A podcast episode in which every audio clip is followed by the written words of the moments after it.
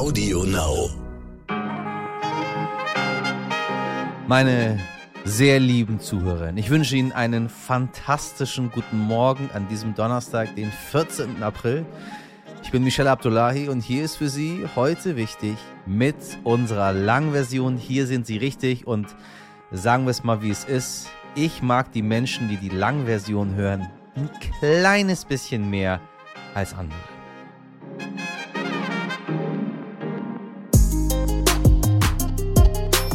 Ich finde nicht, dass biologisch männliche Personen bei Frauensportturnieren antreten sollten.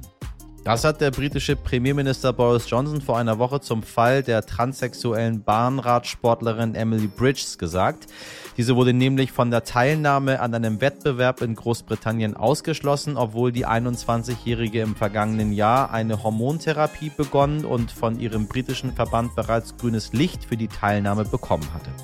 Der Fall löste in Großbritannien eine hitzige Debatte über Fairness im Sport und Gleichberechtigung aus. Und meine lieben HörerInnen, Emily Bridges ist kein Einzelfall. Spätestens seit dem Sieg der US-Schwimmerin Leah Thomas bei der nationalen College-Meisterschaft der Frauen debattiert die Sportwelt darüber, ob TranssportlerInnen an Wettkämpfen teilnehmen dürfen. Ein sehr komplexes Thema, das wir heute mit dem Sportmediziner Prof. Dr. Wilhelm Bloch von der Sporthochschule in Köln näher beleuchten möchten. Und meine Damen und Herren, falls Sie sich unsicher sind und sich jetzt hier nicht trauen, das irgendwie zu sagen, auch in Ihrem Kopf, ich weiß es auch nicht. Ich weiß nicht, ob Boris Johnson mit dem, was er gesagt hat, recht hat oder nicht. Das klären wir heute im Laufe des Gesprächs. So einfach ist das Ganze nämlich nicht. Zuerst für Sie das Wichtigste in aller Kürze. Die Gräuel in der Ukraine hören nicht auf. Nach Angaben der Ukraine sind in den Gebieten rund um Kiew bislang mehr als 700 Leichen geborgen worden. Hunderte Menschen werden noch vermisst. US-Präsident Joe Biden hat Wladimir Putin daher Völkermord vorgeworfen. Putin versuche, die ukrainische Identität auszulöschen, sagte Biden in einer Rede. Finnland will in den kommenden Wochen über einen möglichen Antrag zur Aufnahme in die NATO entscheiden. Das teilte die finnische Regierungschefin Sanna Marin mit. Eigentlich standen die Finnen einem Beitritt in das Militärbündnis immer traditionell skeptisch gegenüber. Seit dem Beginn des Ukraine-Krieges hat sich die Zustimmung dazu in Umfragewerten aber verdoppelt. Die EU wird weitere 500 Millionen Euro für die Lieferung von Waffen und Ausrüstung an die ukrainischen Streitkräfte zur Verfügung stellen. Das hat der Rat der EU-Mitgliedstaaten gestern in Brüssel angekündigt. Nirgendwo in Deutschland haben die Menschen mehr Geld als in Heilbronn. Das hat jetzt eine Studie des Wirtschafts- und Sozialwissenschaftlichen Instituts ergeben. Laut dieser läge das durchschnittliche Pro-Kopf-Einkommen im baden-württembergischen Heilbronn bei rund 42.000 Euro. Gemeint ist damit das verfügbare Einkommen, das nach Abzug von Steuern und Sozialabgaben zur Verfügung steht. Schlusslicht der insgesamt 401 Landkreise und kreisfreien Städte in Deutschland ist Gelsenkirchen mit etwa 17.000 Euro pro Kopf, also nicht mal die Hälfte von Heilbronn. Allerdings gibt es da auch eine gewisse Verzerrung, erklären die Forschenden, denn in Heilbronn wohnt der reichste Mensch Deutschlands, Lidl-Gründer Dieter Schwarz, dessen Vermögen auf rund 43 Milliarden Euro geschätzt wird. Im Schnitt betrug das verfügbare Pro-Kopf-Einkommen bundesweit übrigens ganz genau 23.706 Euro. Jetzt wissen Sie es ob sie eher zu den oder eher zu den gehören, meine Damen und Herren. Hauptsache, sie sind glücklich und ärgern nicht andere Menschen. Zelensky lädt Steinmeier aus. Wir haben es gestern bereits vermeldet. Doch nachdem die Kritik an dieser Aktion auch international immer lauter wird, habe ich meinen Kollegen, den Sternreporter Axel Vornbäumen, gebeten, noch einmal einzuordnen, was da genau passiert ist. Axel, hast du so etwas schon mal erlebt? Hm, nein, ich habe das noch nicht erlebt und ich glaube auch andere Präsidenten haben so etwas noch nicht erlebt, was da am Dienstagabend in Warschau passiert ist. Also kurz die Vorgeschichte. Ähm, der Bundespräsident war auf einem eintägigen Besuch in Warschau und hatte heim, äh, heimlich beziehungsweise clandestin vorbereitet eine Solidaritätsreise nach Kiew zu unternehmen, und zwar im Nachtzug nach Kiew mit den baltischen Präsidenten und dem polnischen Präsidenten. Das ging auf Initiative des polnischen Präsidenten aus und war auch insoweit alles abgesprochen mit äh, dem ukrainischen Präsidenten Zelensky. Und am späteren Nachmittag äh, am, des Dienstags kam dann die Absage von Zelensky. Das wurde äh, aus Kiew mit Complications äh, zunächst irgendwie so semitechnisch äh, äh, begründet. Und dann stellte sich sehr schnell heraus, dass man Steinmeier eben nicht in Kiew haben wollte. Ähm, da gibt es jetzt mehrere Mutmaßungen dazu, warum das so ist. Das hängt sicherlich mit der Person äh, des Bundespräsidenten zusammen, der in der Ukraine nicht so gut gelitten ist, weil er doch eine relativ große Nähe zu Russland hatte. Es hängt aber wohl in erster Linie auch damit zusammen, dass die Ukrainer die zögerliche Haltung der Deutschen in Sachen Waffenlieferungen ähm, sehr äh, kritisch beäugen. Mit welchen Konsequenzen rechnest du denn da jetzt? Ich glaube, der Kollateralschaden, der dadurch entstanden ist, ist immens.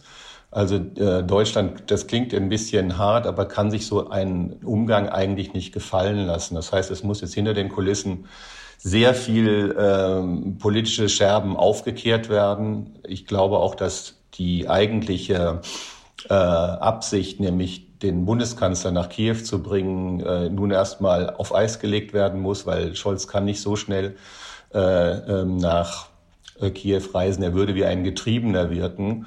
Äh, er kann auch kein Interesse daran haben, dass er den, dass der Bundespräsident brüskiert oder desavouiert ist. Er braucht den Bundespräsidenten noch, weil es Scholz vor allen Dingen auch um die Stabilität der deutschen Gesellschaft geht da kann er sich so etwas nicht gefallen lassen. Also ich glaube, man muss jetzt mit Fingerspitzengefühl an die Sache rangehen, weil ähm, die äh, Hilfs- äh, oder die Hilferufe aus Kiew, die sind ja schon dramatisch. Und in der Bundesregierung selbst gibt es natürlich auch genug, die sagen, ja, wir müssen noch Waffen und auch schwerere Waffen dahin liefern. Vielen Dank, lieber Axel. Das war ein Schock für alle Schokofans diese Woche. Der Süßigkeitenhersteller Ferrero hat etliche Produkte zurückgerufen, weil sie im Verdacht stehen, Salmonellen zu enthalten. Moment, Salmonellen, die kennt man doch eigentlich vor allem von rohem Hühnchen. Und machen die nicht jetzt ziemlich krank? Ja. Und nochmal, heißt das jetzt an Ostern, sollte ich dieses Jahr besser keine Schokolade verstecken, sondern nur Gelee-Eier? Hm. Damit Sie die kommenden Tage ruhigen Gewissens naschen können, habe ich Stern-Wissensredakteurin Nicole Simon genau diese Frage gestellt. Nicole, sag mal, was sind denn Salmonellen überhaupt? Salmonellen, das sind stäbchenförmige Bakterien, die eigentlich überall auf der Welt leben und da auch Menschen infizieren. Mehrere hundert Millionen Kranke gehen jährlich weltweit auf ihr Konto. Und vor allem in den warmen Monaten vermehren sie sich besonders leicht. Dann sorgen sie regelmäßig auch für Schlagzeilen, wenn sie mal wieder eine Mayonnaise oder ein Eis verdorben haben. Insgesamt kennt man so rund 2700 unterschiedliche Salmonellenarten, die vor allem in Geflügel, in Schweinen, aber auch in Reptilien und Wildtieren vorkommen. In den meisten Fällen stecken die Salmonellen aber nicht im Fleisch, sondern gelangen ähm, über den Kot der Tiere auf die Lebensmittel, also die Eier etwa, oder beim Schlachten auf das Fleisch und damit dann irgendwann auch zum Menschen. So, ich kannte Salmonellen bislang eher von äh, ja, rohem Hühnchen. Wie sind die denn jetzt in die Schokolade gekommen? Ja, das ist die große Frage. Grundsätzlich kann man sich vorstellen, dass die Keime über infizierte Mitarbeiter, verunreinigtes Milchpulver, Nüsse, Gewürze oder auch Kakaomasse in die Produktion kommen.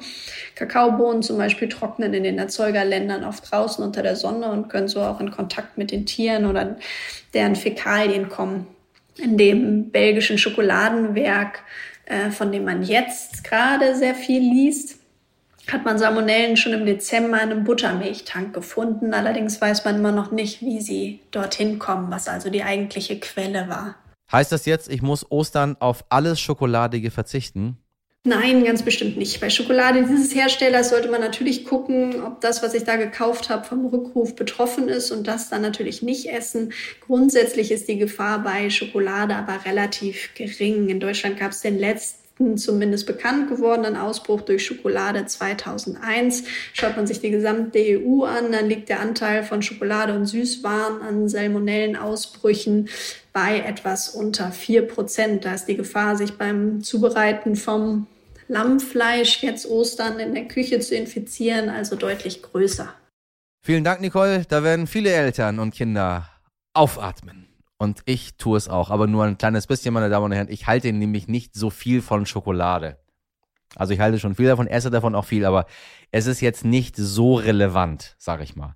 Verstecken Sie an Ostern doch auch mal, weiß ich nicht, ein Radieschen, eine Zwiebel, eine Karotte. Einfach mal so. Gucken Sie mal, wie die Reaktionen sind. Ich sage das, äh, sage Ihnen aus, aus Erfahrung, das ähm, sorgt für Zündstoff in der Familie. Aber probieren Sie es mal selbst. Diese ganze Osterschokolade, ich weiß es nicht so genau, ich weiß es nicht so genau. Von klein auf lernen wir, dass es im Sport nur fair zugehen kann, wenn Männer gegen Männer und Frauen gegen Frauen antreten. So ist das schon seit ja, Jahrhunderten, wenn nicht sogar seit Jahrtausenden. Doch unsere Gesellschaft hat sich zum Glück weiterentwickelt und Menschen, die sich nicht ihrem zugeordneten Geschlecht verbunden fühlen, geben sich immer mehr zu erkennen und finden immer mehr Zuspruch. Daher gibt es heute auch im Sport immer mehr Menschen, die offen trans sind. Aber wie fair ist es, wenn TranssportlerInnen an Wettbewerben teilnehmen? Haben sie dann nicht einen biologischen Vorteil? Und wie fair ist es, ihnen ihr gewähltes Geschlecht einfach abzuerkennen? Und wie kann die Teilnahme an Wettbewerben dann überhaupt fair und nicht diskriminierend sein? Eine ganze Menge Fragen. Darüber ist in der Sportwelt eine große Debatte entbrannt, spätestens seit der Teilnahme der ersten Transsportlerin bei den Olympischen Spielen 2020 in Tokio, Laurel Hubbard. Seitdem gibt es immer mehr aktive TranssportlerInnen und immer mehr Fälle, in denen ihnen die Teilnahme an Wettbewerben verwehrt wird aufgrund der Fairness. So, und Fairness hier mal in so Anführungszeichen gesetzt. Und auch wir in der Redaktion haben sehr ausführlich über dieses Thema gesprochen und sind zu dem Punkt gekommen, dass es uns irgendjemand mal erklären muss. Aus diesem Grund hat mein Kollege Etienne Cebulla mit dem Sportmediziner Professor Dr. Wilhelm Bloch von der Sporthochschule Köln gesprochen. Hören Sie mal ganz genau hin bei diesem Interview, meine Damen und Herren. Eigentlich ist es die Welt in a nutshell. Also eigentlich erklärt es uns ganz, ganz viel von dem, wo wir, wo wir so unsicher sind und nicht genau wissen, in welche Richtung wir tendieren. Ich glaube, die eine Antwort, die gibt es nämlich nicht. Aber eine Antwort, das ist meine Meinung, ist immer, dass wir zumindest sachlich und fair darüber diskutieren, um so ein bisschen unseren Horizont zu erweitern. Und wenn Sie da mitmachen, bin ich glücklich. Also viel Spaß. Herr Professor Dr. Bloch, ich grüße Sie erstmal. Ja, guten Tag. Kritiker werfen Transsportlerinnen vor, dass sie einen biologischen Vorteil hätten. Die Verteidiger wiederum sagen, dass physische Merkmale nie fair seien, da die meisten Spitzensportler, wie zum Beispiel Usain Bolt, Michael Phelps oder auch Serena Williams, immer einen Vorteil dadurch hätten. Wie bewerten Sie das? Ah, das ist, muss man schon differenziert sehen. Also ich kann beides, beide Seiten sehr gut verstehen. Zum einen ist es klar, ähm, körperliche Konstitution, Ausstattung, Talent sind auch bei gleichgeschlechtlichen verschieden. Das ist ganz einfach und das kann man schon so sagen. Aber auf der anderen Seite äh, haben wir natürlich ähm, eine Einteilung im Sport nach Geschlechtern und ähm, auch aus Gründen der Fairness, weil Männer zum Beispiel höhere Muskelkraft haben, mehr Muskelleistung haben und damit in vielen Disziplinen halt einen Vorteil haben. Ich glaube, am Schluss des Tages geht es darum, ist das ein so großer Vorteil, dass er über den Vorteil, den, er, den man innerhalb eines Geschlechtes hat, ähm, hinausgeht. Und ich glaube, das ist eine sehr große Frage. Ähm, und das wäre eine Frage der Fairness in letzter Konsequenz für die Wettbewerber. Jetzt ähm, durften Sportlerinnen wie die US-Schwimmerin Leah Thomas oder auch die Gewichtheberin Laurel Hubert an ihren Wettkämpfen teilnehmen, weil sie sich ja einer Hormonbehandlung unterzogen haben. Wie wirkt sich diese Behandlung eigentlich auf den Körper aus und auch auf die Leistungsfähigkeit? Ja, die, die Hormonbehandlung hat natürlich ähm, einen großen Einschnitt in den Körper oder auch in die physiologischen Prozesse. Ähm, das Muskelwachstum, wenn ich zum Beispiel eine Antihormontherapie mache, Testosteronspiegel runterziehe, um dann ähm, eine Transfrau ähm, zu sein, dann äh, wird die Muskelmasse sich verändern, das wird die Körperkomposition ver verändern, das heißt mehr Fettgewebe, weniger Muskelmasse. Die Muskelleistung geht runter.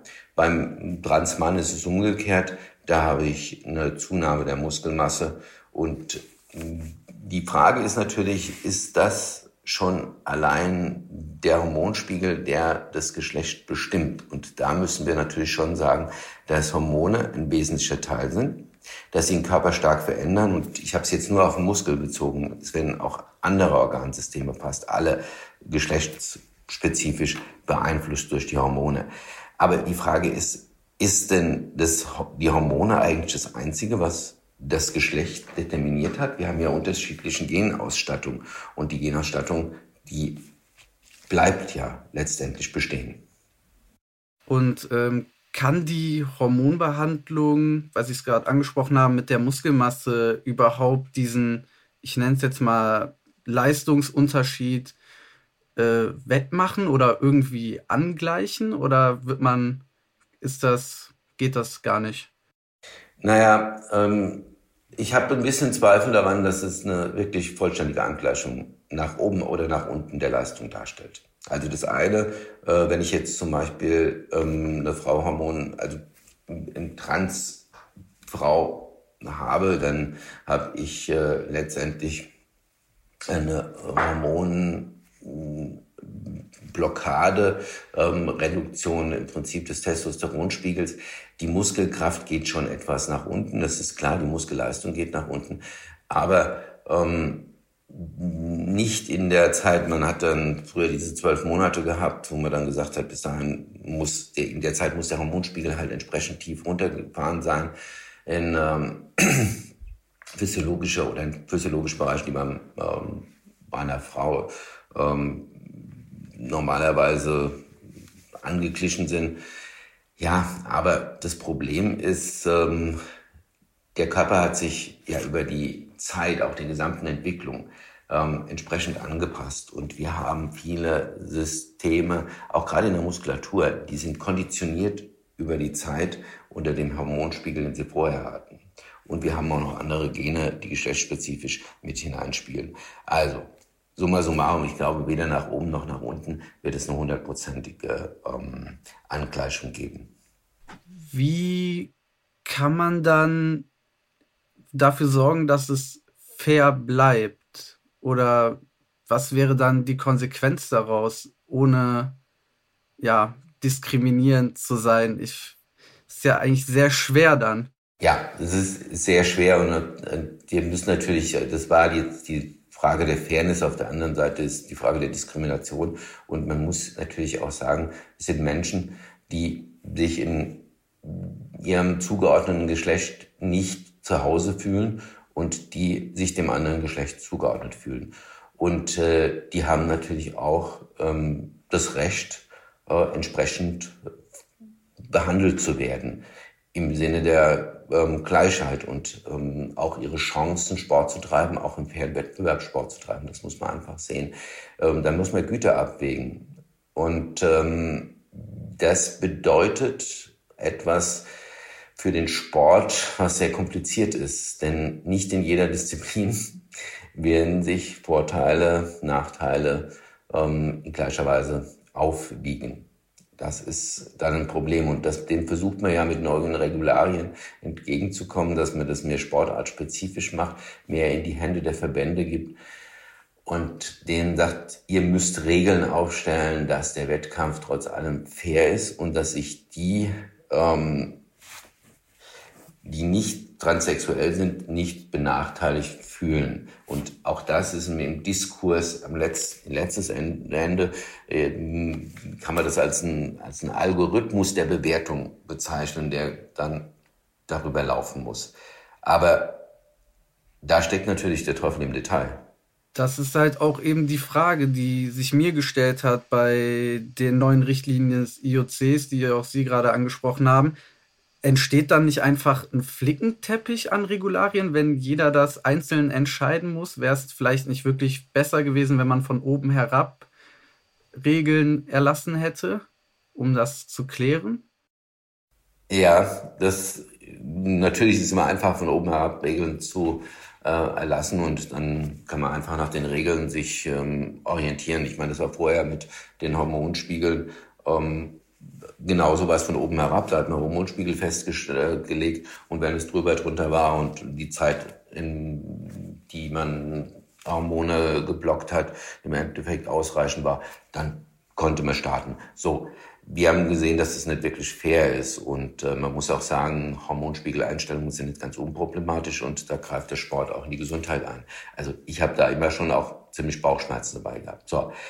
Und dann kommt das Problem, dass Sportarten ganz unterschiedlich sind. Also es wird sich ähm, im Sprint, im Springen oder im Gewichtheben anders auswirken wie in einer komplexeren Sportart, wo vielleicht die Muskelleistung gar nicht so der Vorteil ist. Ähm, und da kann es durchaus sein, dass die Unterschiede gar nicht so groß sind. So. Und deswegen ist es eigentlich schon sinnvoll, das sportartspezifisch zu machen. Aber wir haben dann ein ganz anderes Problem. Die Verbände müssen eine Fachkompetenz dafür haben. Wie schaffen die Verbände eine Fachkompetenz? Ähm, die sind eigentlich gar nicht darauf eingestellt. Also es ist schon für einen Wissenschaftler und für einen Mediziner extrem schwierig, die Frage zu beantworten. Ich möchte ähm, nicht unbedingt in der Fachkommission jetzt die letztendliche Entscheidung treffen. Aber im Endeffekt müsste ja jemand letztendlich diese Entscheidungen treffen und sich dann der Verantwortung vielleicht auch als Mediziner oder Fachmann, Fachfrau, Expertinnen nicht zu stellen, wäre dann ja auch wiederum ein Wegducken, oder nicht? nee, natürlich, wenn die Frage kommt, muss man sich der Frage stellen und man geht dann ins Feuer. Das ist ganz klar. Also, ähm, wer soll es sonst machen? Die Experten müssen gefragt werden. Es die, die es letztendlich beantworten können. Und das ist gar nicht so einfach. Es müssen, sportmedizinisch ist das schon ein wesentlicher ähm, Aspekt, weil ich muss Sportleistungen einordnen können, auf der anderen Seite die medizinischen Folgen und die Konsequenzen. Und dann gehört auch sicherlich auch noch Psychologie und so weiter dazu. All das sind, denn das ist auch ein psychologischer Aspekt bei der Transsexualität, der nicht zu unterschätzen ist. Also alles zusammenbringen. Und dann muss ich mich mit der Sportart tief auseinandersetzen und muss auch die Sportler fragen, die originär dem Geschlecht zugehören, die ähm, inwieweit sie das als fair empfinden oder nicht als fair empfinden. Und dann aus diesem Diskurs heraus muss eine Entscheidung getroffen werden. Das kann nicht einer allein machen, sondern es müssen alle Beteiligten letztendlich an den, in dem Entscheidungsprozess ähm, beteiligt sein. Und am Schluss kommt eine Lösung raus, die möglichst fair ist. Möglichst fair. Ich würde nie von einer 100% fairen Lösung sprechen. Die werden wir wahrscheinlich nicht haben. Sie haben jetzt auch gerade den psychologischen Aspekt nochmal angesprochen. Wie sehr muss man darauf achten, dass ja diese ganze Debatte jetzt nicht noch mehr Schaden anrichtet? Denn ich stelle mir vor, dass das für die Sportlerinnen, Transportlerinnen, aber auch die anderen Wettkämpferinnen, die da teilnehmen, schon eine Belastung ist. Wie schwer ist das? Ja, das ist extrem schwer. Und ähm, ich denke, die psychologische Belastung ist für die transsexuellen Athleten extrem hoch. Ähm, sie stehen sowieso einem psychologischen Druck, weil sie ja sich in ihrer Welt, in der sie zugeordnet worden sind, geschlechtlich nicht wohlfühlen und sich anders orientieren. Also das ist schon mal ein psychologischer Druck, der besteht, ähm, wenn Sie eine Geschlechtsveränderung machen wollen, müssen Sie auch eine Psychotherapie über lange Zeit machen und ähm, das ist auch ein, ein Stress.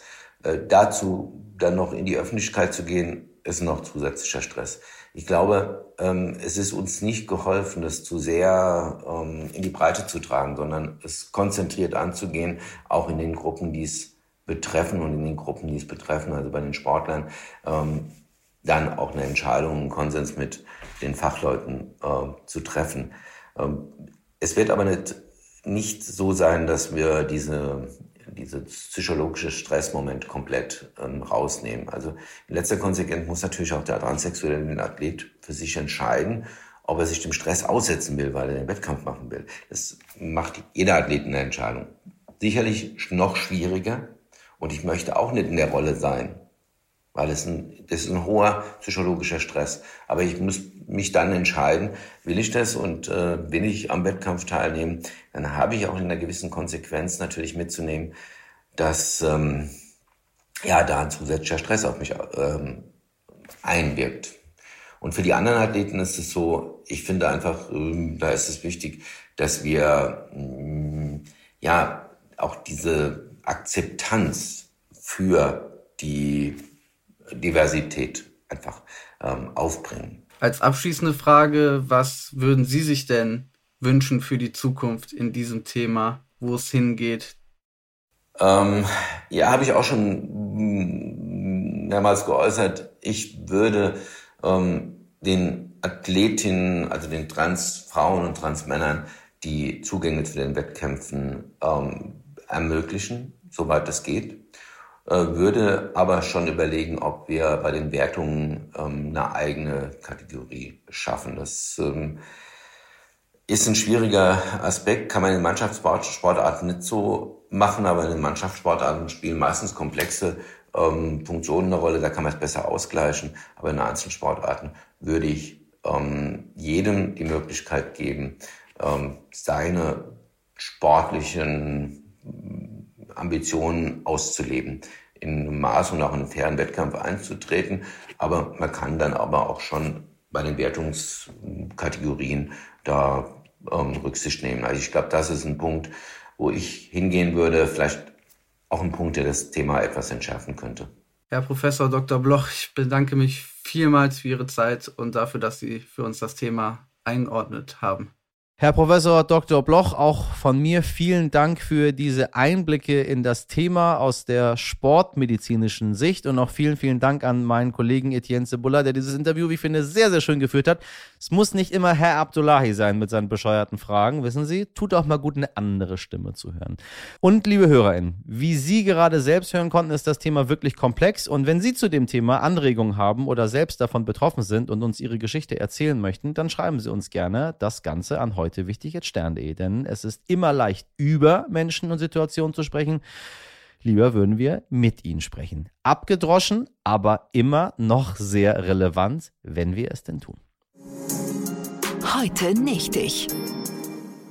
Der Frühling ist da, die Bäume blühen und allerorts riecht es nach Blumen und wieder erwachter Natur. Wer will da schon drin sein und sich das Geruchsspektakel entgehen lassen. Grund zur Freude für die einen, ein Ärgernis für all jene, die ihr Geld nun mal drin verdienen. Museen zum Beispiel. Im Lockdown erst ganz geschlossen, dann nur unter Auflagen geöffnet und jetzt, wo alles wieder fast normal ist, hält das Wetter die Leute fern. Doch, muss nicht sein, dachte sich jetzt das Museum Prado in Madrid, eines der berühmtesten auf der ganzen Welt und hat sich etwas einfallen lassen, um den Frühling die Stirn zu bieten. Riechbare Bilder. Eine Idee, die eigentlich von mir kommt, meine Damen und Herren, aber sie haben sie mir geklaut. Oder ich war zu langsam, um es umzusetzen. Dazu mal später mehr. Warten Sie erstmal, passen Sie mal auf. Das Prado hat den berühmten Parfümeur. Hm, was für ein Job, meine Damen und Herren. Da geht Ihnen da nicht einfach das Herz auf. Parfümeur Gregorio Sola engagiert, um Bilder olfaktorisch erlebbar zu machen. Olfaktorisch. Was haben wir für schöne Wörter heute gelernt? Zehn Details aus Brüghels und Rubens Gemeinschaftswerk Der Geruch hat Sola daraufhin verduftet, sodass sich das Bild jetzt nicht nur visuell, sondern auch über einen Geruchsspender erleben lässt. Zu riechen gibt es da zum Beispiel den zarten Duft eines Feigenbaums, wilden Jasmin und frühlingshafte Orangenblüten. Da kann man schon mal die Augen schließen und sich vorstellen, man lege irgendwo im Freien. Ach nein, genau das war ja nicht die Idee. So, und jetzt passen Sie mal auf. Ich hätte die Idee, auch mal ein Bild ähm, mal so darzustellen, wie es war. Hier mal einen Podcast gemacht. Können Sie sich auch mal anhören. Werbung in eigener Sache. Achtung, einen ganz, ganz tollen Podcast über das Bild, die Blendung des Simson von Rembrandt. Das hängt im Städelmuseum in Frankfurt. Da habe ich einen vierteiligen, fünfteiligen, einen sehr guten Podcast dazu gemacht. Die Blendung des Simson, können Sie googeln oder was auch immer Sie machen, dann finden Sie es. Und meine Idee war auch in einer Episode das Bild geruchlich für den Menschen geruchbar zu machen. Deswegen war ich bei einer tollen Künstlerin, Cecil Tolas. Ähm, die crazy Sachen macht. Sie hat eine, sie, hat, sie ist Geruchskünstlerin. Wissen Sie, sie beschäftigt sich den ganzen Tag mit dieser Materie und ähm, sie hat zum Beispiel eine Ausstellung gehabt in Kanada, ich glaube in, in Ottawa.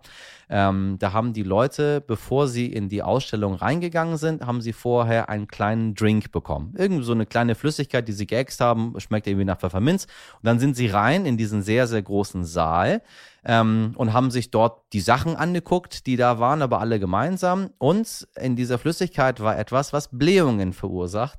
Das heißt, diese Menschen standen dann in diesem sehr, sehr großen Saal. Ja, und dann nach 15 Minuten ging das Gepfurze nee, Pfurze, das heißt Furze, ne? Ging das Gefurze, ging dann richtig schön los. Ähm, das war so Cecil Tolas Ansatz, um Dinge geruchlich erlebbar zu machen. Und ich wollte das auch machen mit dem Bild Die Blendung des Simson.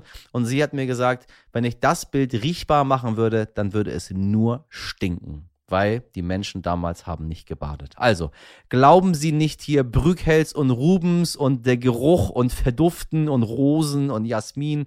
Nee, wissen Sie was, meine Damen und Herren, die Welt, die stinkt. So, das war's. Mein Wort zum Sonntag.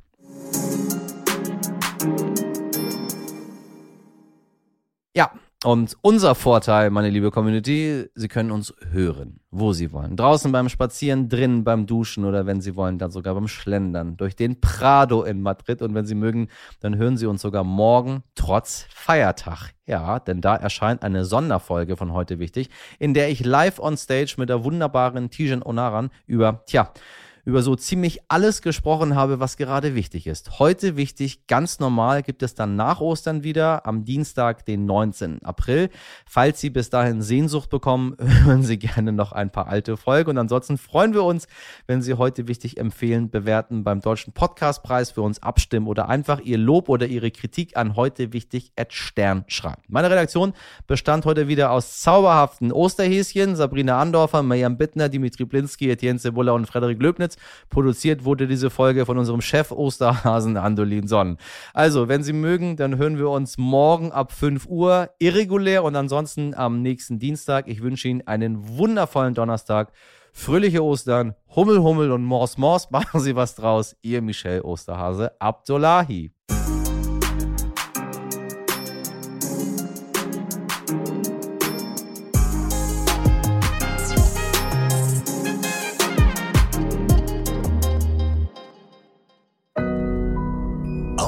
Now.